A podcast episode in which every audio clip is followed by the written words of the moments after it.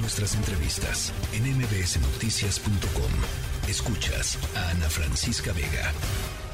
Estábamos hablando justo de este caso al inicio de este resumen informativo, el caso de la joven Larisa Scarlett. Lamentablemente, pues tenemos una más. El pasado 22 de diciembre desapareció en Toluca Larisa Scarlett Topón Velázquez.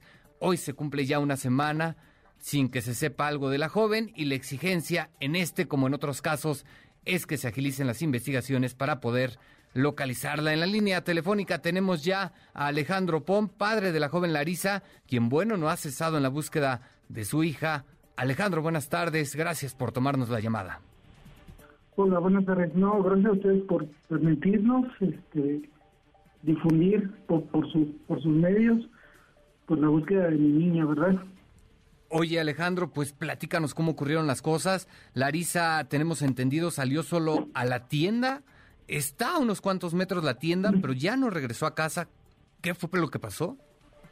Sí, mira, tristemente así fueron los hechos. La tienda está a 10 pasos de, de, la, de la puerta del domicilio y pues ya desde hace una semana no tenemos noticias de mi niña.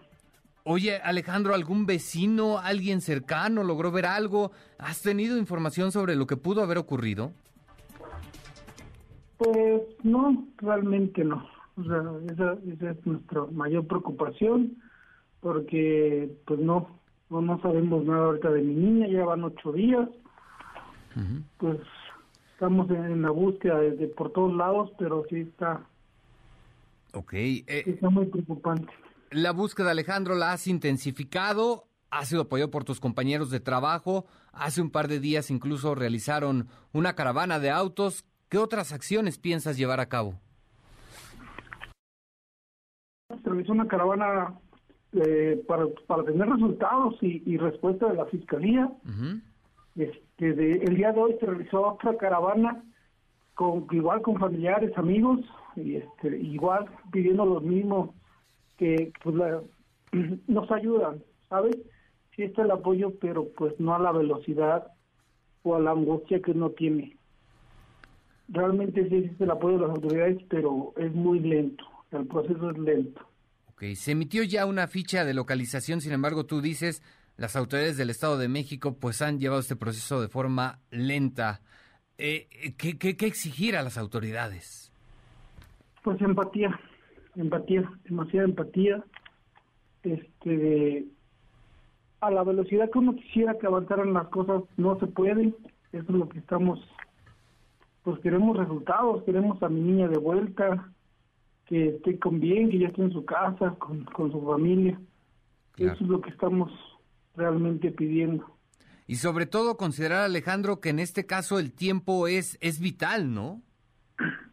Exactamente, pues imagínate, son ocho días de no saber de, mi niña, y, pues la estamos buscando y se hace eterno. Ok, bueno, pues eh, estaremos por supuesto eh, pendientes de lo que ocurra. Las autoridades te han dicho algo. Entendemos que hay secrecía precisamente en este en este tema. Hay cosas que no se pueden revelar, pero vamos, eh, ¿te han dicho algo sobre cómo se está avanzando en la investigación? Sí, tenemos comunicación, este, hay, comunicación siempre, siempre la va a haber con, con, con la, la, policía, todo eso. Este, sí, por no entorpecer las investigaciones, todo eso no se pueden dar declaraciones como tal, pero sí, sí hay comunicación. Perfecto. Bueno, pues Alejandro, te agradezco mucho que hayas tomado la llamada y esperemos de verdad que pronto puedan localizar a Larisa y que regrese, por supuesto, a casa. Muchas gracias y gracias por difundirlo. Muchas gracias. Muchas gracias a ti, Alejandro. Que estés muy bien. Buena tarde. La tercera de MBS Noticias.